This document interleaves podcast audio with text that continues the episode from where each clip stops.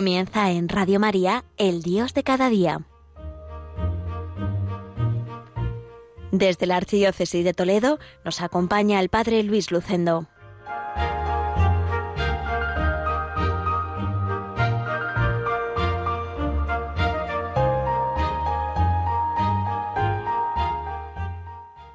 Muy queridos oyentes de Radio María, reciban todos un cordial saludo desde Villacañas en este programa El Dios de cada día. Les habla Luis Lucendo, párroco de esta parroquia toledana, enclavada en la comarca de La Mancha.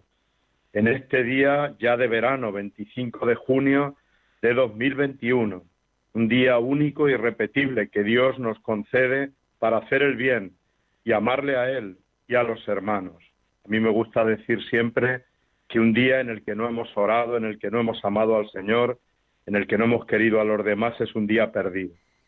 Hoy es un día también con una tristeza y es que ha entrado en vigor esa ley de eutanasia que realmente pues da un paso más en esa cultura de la muerte, en en la cultura de la vida. Y los cristianos estamos comprometidos con la cultura de la vida. Vamos a rezar también por esta causa de la vida y vamos a comprometernos con ella. Estamos en el día 25 de junio, concluyendo el mes del corazón de Jesús, que yo creo que cada vez se vive con más intensidad en las diócesis y en las parroquias. Aquí en Toledo pues, se han tenido diversos actos y se siguen teniendo.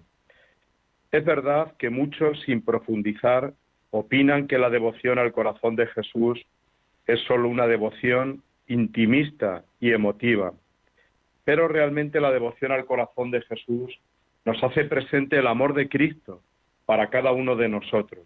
Y esa es la clave del cristianismo. Yo, según voy cumpliendo años, me doy cuenta de que lo esencial del cristianismo no es nuestra virtud, sino el amor que Dios nos tiene en Cristo. Somos amados por Dios en Cristo, con un amor entregado, con un amor hasta el extremo. Pero es que además la devoción al corazón de Jesús debemos llevarla a la vida. Tenemos que hacer la vida. Comparto con los oyentes el testimonio de un beato ya próximo santo, Carlos de Foucault, que era un gran devoto del corazón de Jesús. Y hay tres detalles que en su vida nos hablan de cómo nosotros también podemos llevar a la vida esta devoción. Primero, en la compasión hacia los demás, evitando todo juicio sobre los otros. Por ejemplo, Carlos de Foucault ante el suicidio de un amigo escribió, lejos de mí juzgar severamente aquel que tan tiernamente amé. No tengo ningún derecho. No juzguéis para no ser juzgados, dijo nuestro Señor Jesucristo. Y mil veces nos ha encomendado que nos, que nos ocupemos de la viga que está en nuestro ojo y no de la paja que está en el ojo de los demás. Amar y orar. He ahí nuestro deber, y no juzgar. Otro detalle para llevar a la vida esta devoción al corazón de Jesús es acoger a los necesitados y a los pobres. El próximo santo Carlos de Foucault escribe en una carta, desde el día de Navidad me siento obligado a tener una pobre mujer en la fraternidad. María es una anciana ciega y extranjera. Llegó aquí hace ocho años y la ayudé a vivir en una casa del pueblo. La echaron y vino hacia mí el día de Navidad, sin techo. Ese día, como ningún otro, no podía dejarla tirada. La instalé en el cuarto de huéspedes y ella vive allí. Es una buena mujer, de la cual todos dan testimonio. Y también otro detalle en el que podemos vivir pues esa devoción al corazón de Jesús en la vida, sobre todo los que estamos llamados de una forma especial a evangelizar, es lo que Carlos de Foucault, el santo del desierto, decía o denominaba el apostolado de la amistad. Decía él, mi apostolado ha de ser el apostolado de la bondad. Al verme ha de decirse, puesto que este hombre es bueno, su religión ha de ser buena. Si se pregunta por qué soy dulce y bueno, tengo que responder que porque soy servidor de uno mucho más bueno que yo si supierais lo bueno que es mi Maestro Jesús. Pues qué bonito llevar esta devoción al corazón de Jesús, este saber que Jesús nos ama con todo su corazón a la vida, a las obras de la vida. Que la devoción al corazón de Cristo nos lleve a lo esencial, redescubrir el amor de Cristo y vivir el amor en la vida diaria. Como dice con frecuencia también nuestro arzobispo, don Francisco, ser personas con corazón. Pero es que además la devoción al corazón de Jesús nos recuerda que estamos llamados a la santidad. Y comparto unas reflexiones del Papa Francisco que nos hablan de la santidad en la vida diaria. El Papa la llama la santidad de la puerta de al lado. Dice el Papa, todos estamos llamados a ser santos, viviendo con amor y ofreciendo el propio testimonio en las ocupaciones de cada día, allí donde cada uno se encuentra. Eres consagrada o consagrado, sé santo viviendo con alegría tu entrega. Estás casado, sé santo amando y ocupándote de tu marido y de tu esposa, como Cristo lo hizo con la Iglesia. Eres un trabajador, sé santo cumpliendo con honradez y competencia tu trabajo, al servicio de los hermanos. Eres padre, abuela o abuelo, sé santo enseñando con paciencia a los niños a seguir a Jesús. Y Francisco pone el ejemplo de una señora que va al mercado a comprar y le pasan varias cosas. Renuncia a chismorrear, escucha con paciencia las fantasías de su hijo, reza el rosario con fe y conversa con cariño con un pobre de la calle. Son pasos hacia la santidad, dice el Papa Francisco. Y cita al cardenal Bantuán, preso en las cárceles comunistas. Vivir el momento presente colmándolo de amor. Aprovecho las ocasiones que se presentan cada día para realizar acciones ordinarias de manera extraordinaria. Pues también esta devoción al corazón de Jesús nos llama a esta santidad en lo pequeño, a ser santos de la puerta de al lado. Ayer estuve en el entierro de la madre de un compañero sacerdote, de Alfonso, se llama el compañero sacerdote, y él, en la acción de gracias, nos habló de su madre, diciéndonos que ella vivió esta santidad de la puerta de al lado, en la sencillez de la vida de cada día, supo ofrecer su vida al Señor, vivir unida a Él y también servir a los demás, especialmente a su familia. Además, una clave muy importante es vivir la santidad en lo pequeño de cada día. Hace unos días encontré un antiguo poema que me ha encantado. Me parece que es de una religiosa, pero no he encontrado la autora o el autor. Dice así, ¿qué tendrá lo pequeño que a Dios tanto agrada? Gotitas forman los mares con sus paisajes de plata, puntitos llenan el cielo en una noche estrellada. De unos granitos de trigo se hace un Dios en la hostia santa. Gotitas, puntitos, granitos, ¿qué hay más pequeñito? Nada. ¿Y qué hay más grande y sublime que el mar con sus ondas bravas, el cielo con sus misterios, y Dios a quien nadie alcanza? ¿Qué tendrá lo pequeño que a Dios tanto agrada? ¿Y qué tendrá una sonrisa, una atención prodigada, con algo más de dulzura, una sencilla palabra?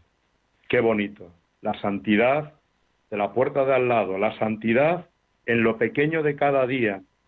Y por último también la santidad en el bien que hacemos cada día, en el bien sencillo, en el bien que vamos pues viviendo en la vida cotidiana. Me gusta mucho una frase del Evangelio que nos dice que Jesús pasó haciendo el bien. Pues nosotros también estamos llamados a pasar haciendo el bien y a demostrar también nuestro amor a Cristo en ese bien pequeño que hacemos cada día. Conozco un precioso poema de José María Pemán que nos transmite esta lección. Dice así, quiero hacer bien en mi vida para sentir en mi pecho esa dulzura escondida que engendra la indefinida satisfacción del bien hecho, que es verdad que aunque hay quien nunca logrará entenderlo, hay un goce en hacer el bien por solo el goce de hacerlo.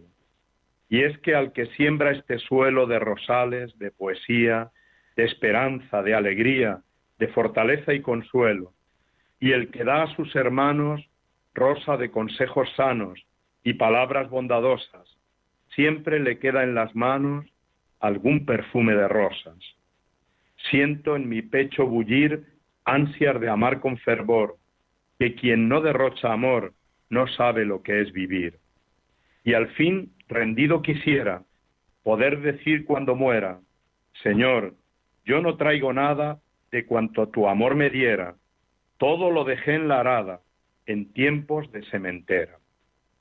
Pues vamos a aprender esta lección. Estamos acabando el mes del corazón de Cristo. Que esa devoción nos lleve al compromiso con los demás, a amar a los demás, a vivir la santidad de la puerta de al lado, a hacer el bien en lo pequeño. Ante ese amor que recibimos, nosotros tenemos que dar amor.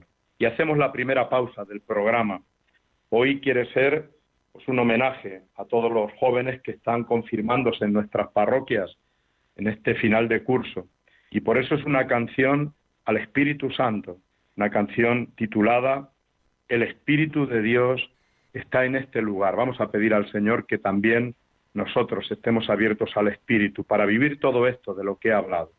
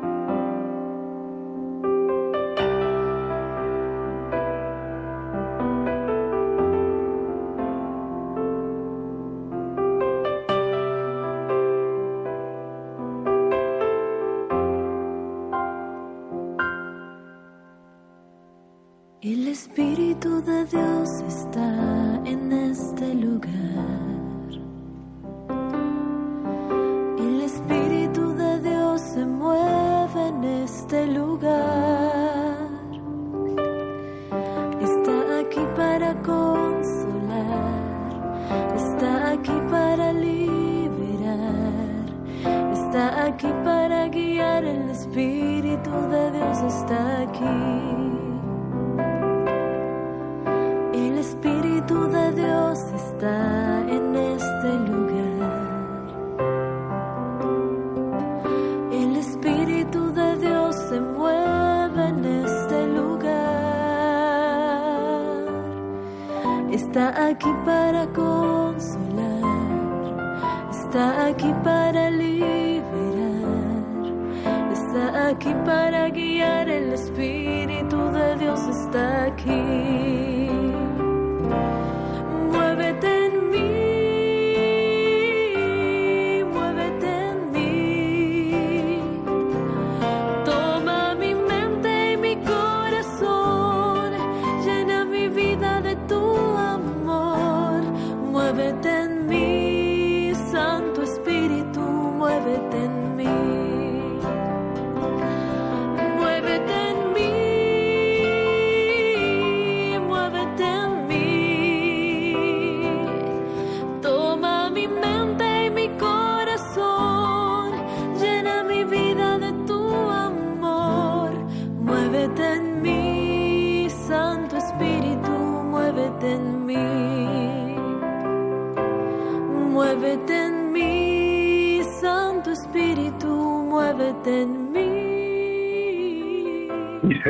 Aquí en el programa El Dios de cada día de Radio María, desde Villacañas, en Toledo.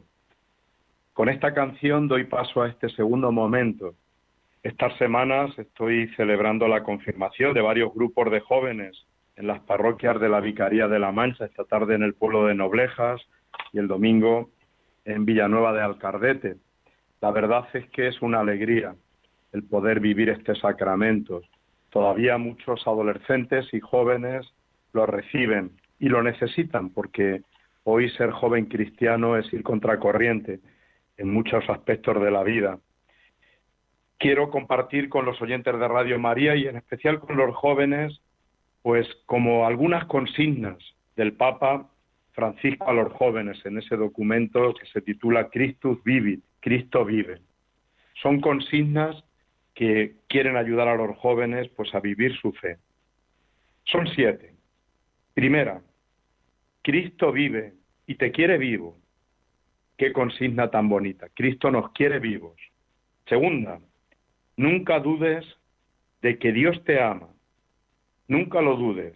Más allá de lo que suceda en la vida, en cualquier circunstancia, eres infinitamente amado por Dios. Tercera consigna del Papa Francisco a los jóvenes. No confundas la felicidad con un diván, ni vivas toda la vida detrás de una pantalla. También muy importante. Cuarta consigna. Que no te roben la esperanza ni el amor verdadero. Qué importante es esto para los jóvenes. Quinta consigna. Cultiva la amistad con Jesús. Dice el Papa en esta exhortación. No prives a tu juventud de esta amistad. Podrás sentirlo a tu lado no solo cuando ores. Reconocerás que camina contigo en todo momento. Que te preocupe tanto perder la conexión con Jesús como la conexión a Internet. Así como te preocupa no perder la conexión a Internet, cuida que esté activa tu conexión con el Señor.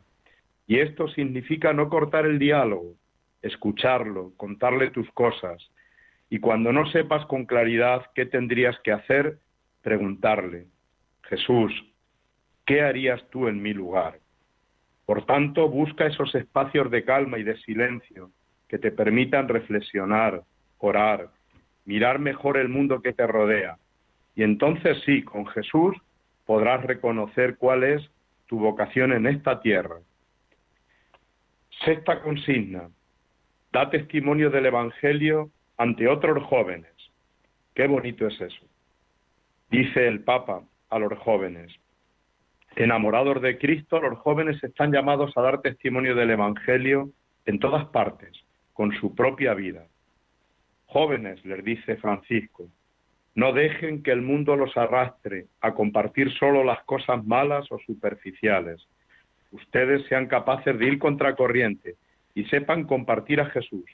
Comuniquen la fe que Él les regaló. Y la última consigna para los jóvenes, descubre tu vocación. Qué importante es eso.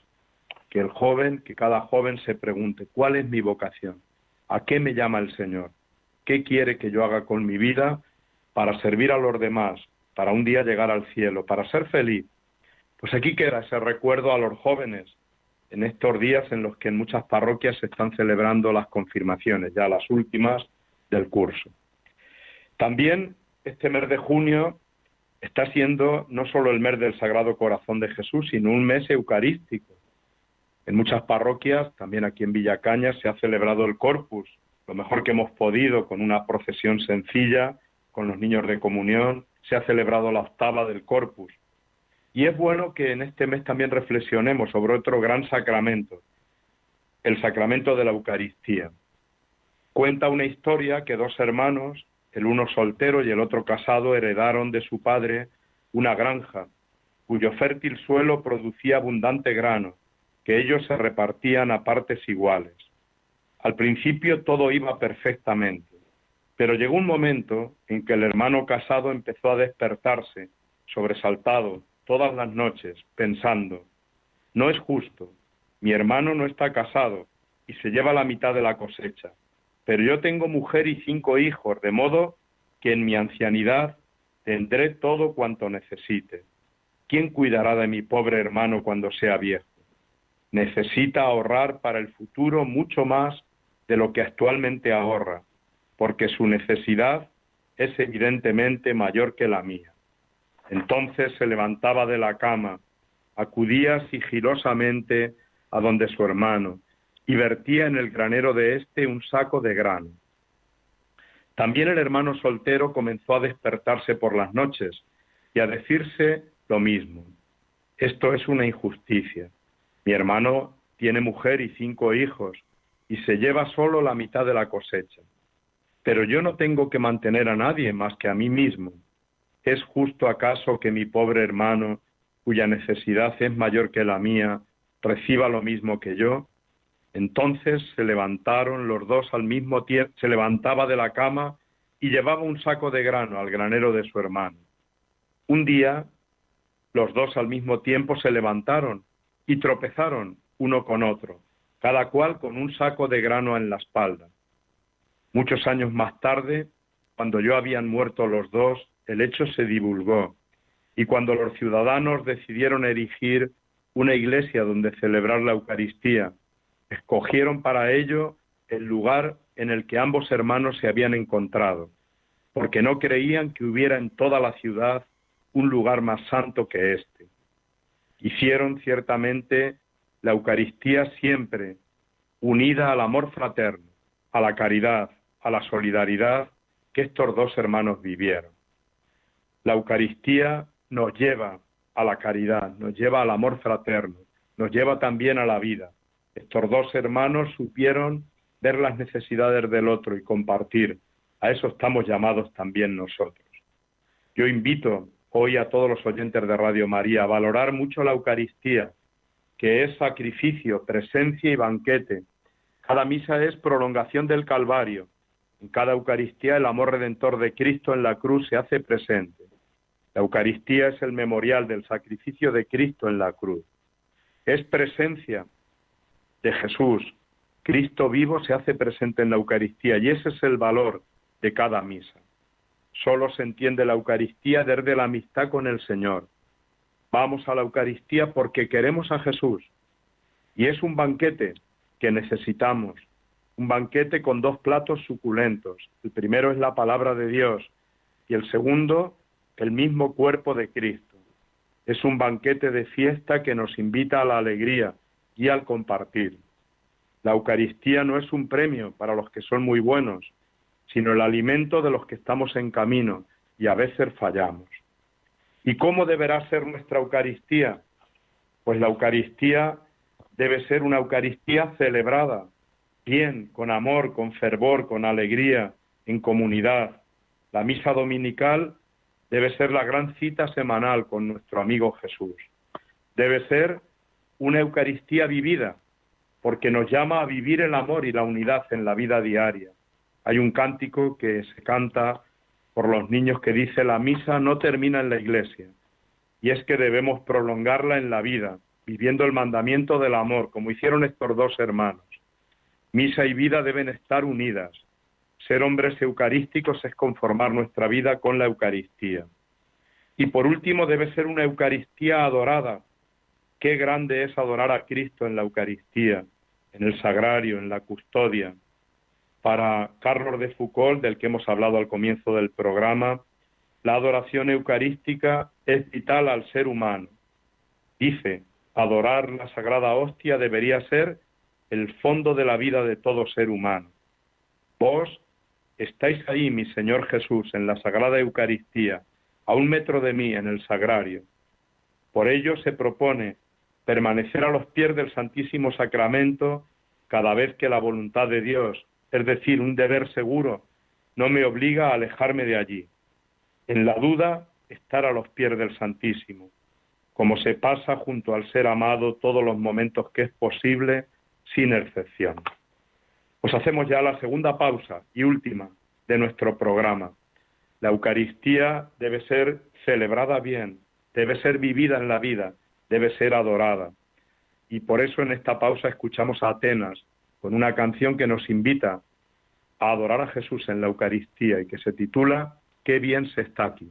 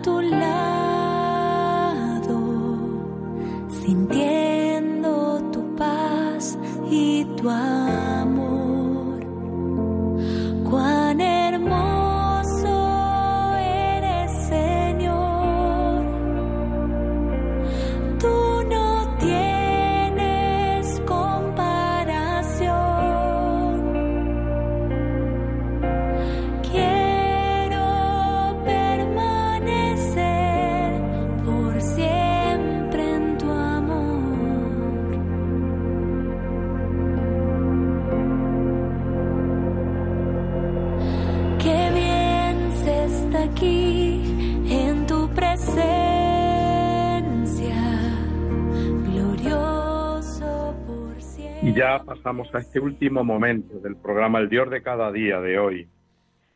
Es un momento poético, como a mí me gusta terminar. Primero con un poema curioso de Rafael Alberti, el poeta de la generación del 27, dedicado a la imagen de San Pedro del Vaticano. Pronto vamos a celebrar la solemnidad de San Pedro y San Pablo y el Día del Papa.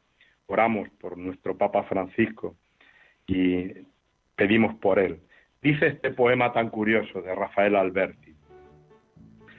Di Jesucristo, ¿por qué me besan tanto los pies? Soy San Pedro aquí sentado, en bronce inmovilizado. No puedo mirar de lado ni pegar un puntapié, pues tengo los pies gastados, como ves. Haz un milagro, Señor. Déjame bajar al río, volver a ser pescador, que es lo mío. Aquí queda este poema simpático de Rafael Alberti. Quien haya ido a la Basílica de San Pedro, quizá haya tocado o besado esa imagen de San Pedro que está cerca de la columnata de Bernini, pues lo recordará. Oramos por el Papa en estos días. Y termino ya con un último poema, oración, del poeta y cura navarro Jesús Mauleón. Me gustan mucho las poesías de este sacerdote navarro al que no conozco y que realmente me ayuda en muchos de sus textos. Es una glosa libre del famoso Salmo 62. Oh Dios, tú eres mi Dios. Es una alabanza al Señor. Vamos a escuchar lo que nos sirva de meditación en esta mañana, esta alabanza al Señor.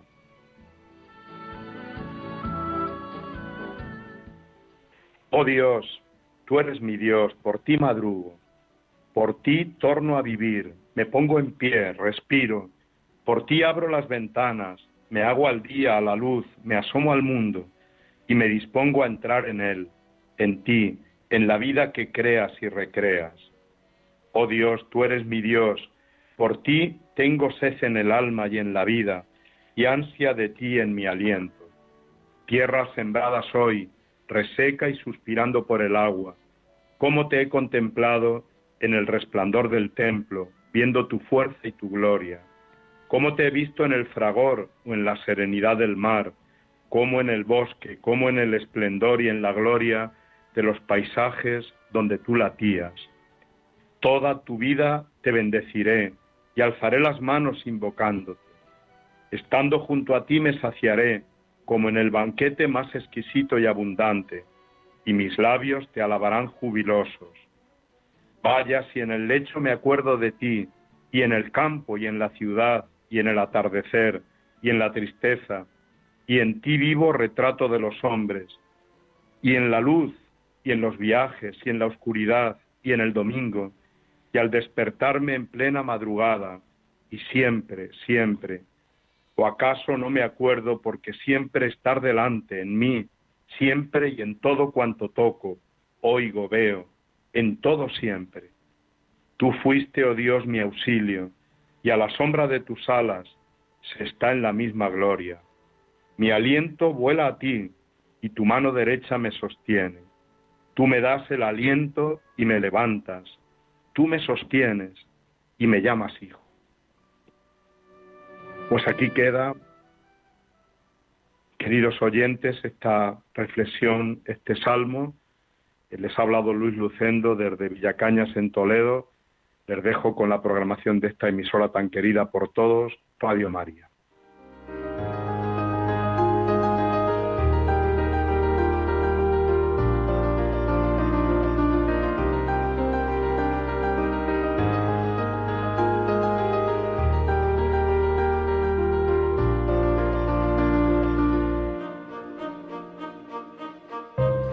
Finaliza en Radio María, El Dios de cada día dirigido desde la Archidiócesis de Toledo por el Padre Luis Lucendo.